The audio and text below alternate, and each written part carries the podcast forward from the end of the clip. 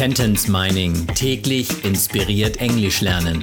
Der Podcast, der Satz für Satz eine englische Geschichte ergibt. Eine Produktion der Language Mining Company.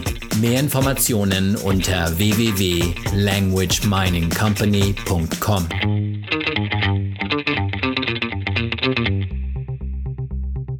Satz Nummer 40 aus der englischen Kurzgeschichte für Kinder Jonah and the Kidnapper.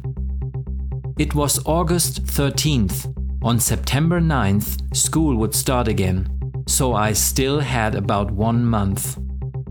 Es war der 13. August.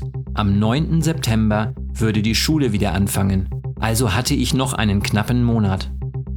Es war der 13. August. It was August 13th. Auf Englisch dreht man das Datum um. Statt 13. August sagen sie August 13. It was August 13th. Am 9. September, on September 9th, würde die Schule wieder anfangen. School would start again.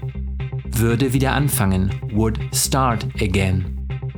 Also, so hatte ich noch einen knappen Monat. I still had about one month. Einen knappen Monat. About one month. It was August 13th. On September 9th, school would start again, so I still had about one month.